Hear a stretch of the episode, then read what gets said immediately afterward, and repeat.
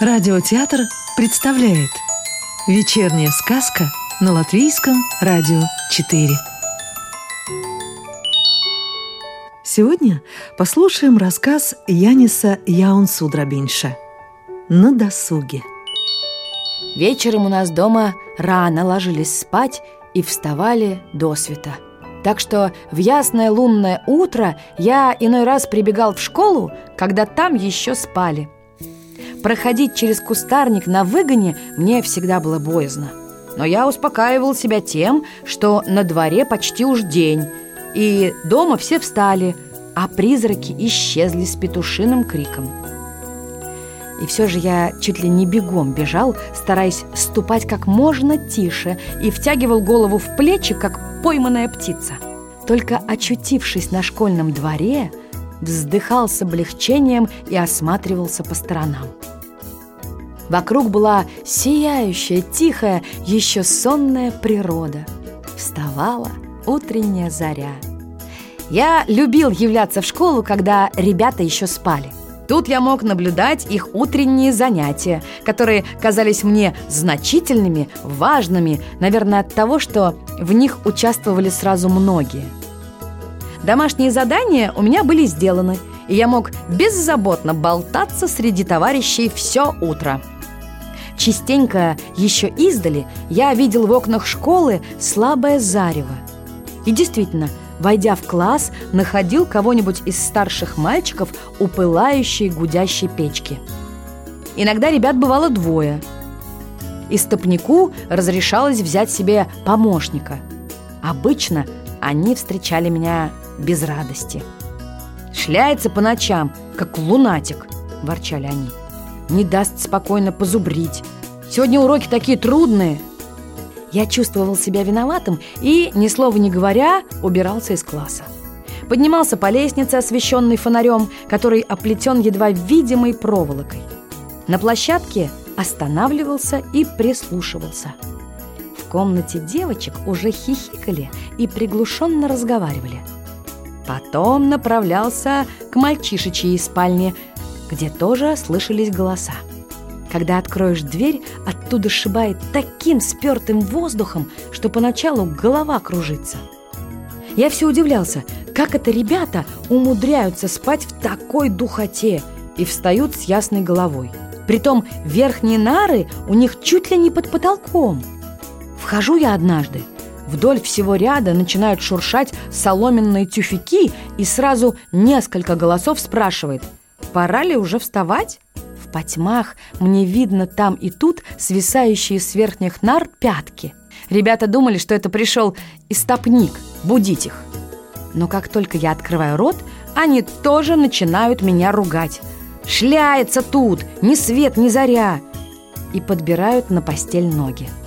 Опять шуршат тюфяки, и в просторной комнате наступает особая давящая тишина. Я вешаю свое пальтецо и торбочку с едой, так как понял, что обедать можно и здесь, в спальне. Не обязательно внизу, в малом классе, где иной раз никак не откроешь тяжелую дверь шкафа. Теперь я с книгой за пазухой могу спокойно сидеть и глядеть в окно на большак и о чем-нибудь думать. Но вдруг раздается грохот на лестнице, будто по ней лавиной катятся камни. Хм, это встали девчонки и побежали вниз умываться. Снова зашевелились мальчики. Они знают, что через несколько минут, когда девчата умоются, придут будить их. Да и время уже. Часы внизу пробили шесть. Край верхних нар унизан сплошь точно птицами. Все приготовились к прыжку. Одевание и умывание происходили в дикой спешке, будто на состязаниях на перегонки – Тут дверь отворялась, и раздавался тонкий голос Брувера. «Ну, вставайте!» – по-русски командовал он. В то время как Брувер зажигал лампу, вся комната уже ходила ходуном. Я тоже вскочил с места и прижался к стене. Того и гляди, собьют с ног. Вокруг были согнутые спины, белая подвижная масса, из которой выныривали темные и светлые затылки, руки с носками, разостланные на полу шерстяные брюки, в которые проворно влезали ноги. Потом застучали башмаки. Белый настил снопов стал снизу серым. Потом все похватали полотенца и, захлестнув их за шею, кинулись умываться. Когда большинство пробежало, сошел вниз и я. Они там плескались, как утки в большом деревянном корыте. Раньше я думал, что в корыто напускают воды, и в нем умываются все вместе. А теперь увидал, что корыто служит лишь за тем, чтобы не слишком заливать пол. Хотя пол в классе был глиняным, от постоянных луж он мог испортиться. А так каждый ставил в корыто свою миску, шайку или ванну и, наклоняясь над ней, мылся. Грязную воду каждый в своей посуде выносил в сад и там выливал. А воду, скопившуюся в корыте, через дырку выпускали в ведро. И мыть корыто должен был тот, кто останется последний. Теперь мне было понятно, почему ребята так спешили. Тут каждая секунда решала дело. Стоит только замешкаться, влезая в ботинки или схватив ненароком чужие штаны, и тебе придется мыть корыто. Пока мальчики умывались, девочки успели причесаться и одеться. Дежурные зажгли в классе лампы, значит, можно идти заниматься. Я вошел, сел за свою парту и стал наблюдать, как заполняются девчачья и мальчишечья половины. Некоторое время спустя класс гудел, как пчелиный улей.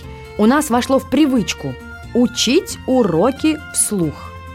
Да, большинство даже читать про себя не умело. Чтобы понять, что в книге написано, им нужно было повторить прочитанное вслух. Когда часы пробили семь, староста класса поднялся и торжественно объявил – девочки завтракать. И как по мановению волшебной палочки девичья половина опустела. Остались только две, которым убирать класс, с метелками в руках, и еще те, которые, как и я, пришли из дома. Когда девочки уже должны были быть наверху, староста, шагая впереди, опять скомандовал «Теперь мальчики!» Одни побежали в соседний класс к большому шкафу, другие помчались наверх и завтракали в спальне. Девочки же ели только в своей спальне. Учитель постоянно бурчал, что школа сделана по-дурацки, нет отдельной столовой. А мне казалось, уж больно много он хочет. Ну, ясное дело, ведь дома тоже мы ели там, где спали.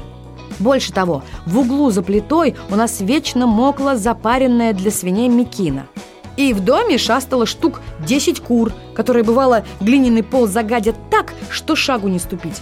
Гляди под ноги. Но разве когда кто говорил, что нам нужна отдельная столовая? Хотя я дома и завтракал, все равно побежал наверх вместе с ребятами. Мне нравилось разглядывать, какой у кого хлеб, какие туэски и торбы. Я медленно ходил вокруг стола, будто прислушиваясь к разговорам, а сам наблюдал. Торбы на столе были грубые и тонкие, темные и светлые.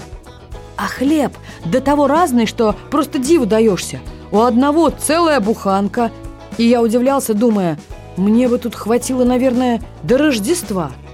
У другого, наоборот, небольшая краюшка, так что прямо сомнение брало, хватит ли ему до субботнего утра.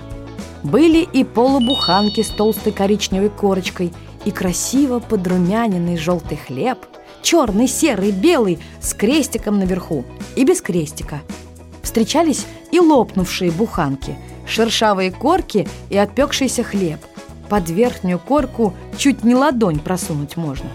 Разные были и туэсы. Большие и маленькие, и чистые белые, и залипшие салом. У одного в туеске было мясо.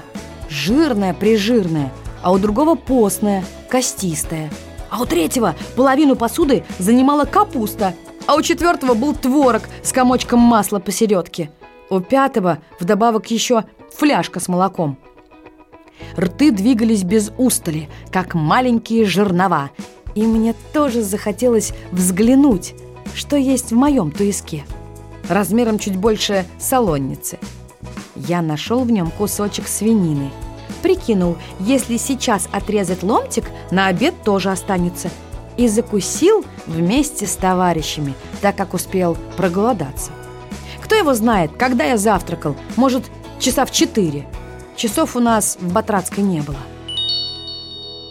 Продолжение истории слушайте завтра вечером.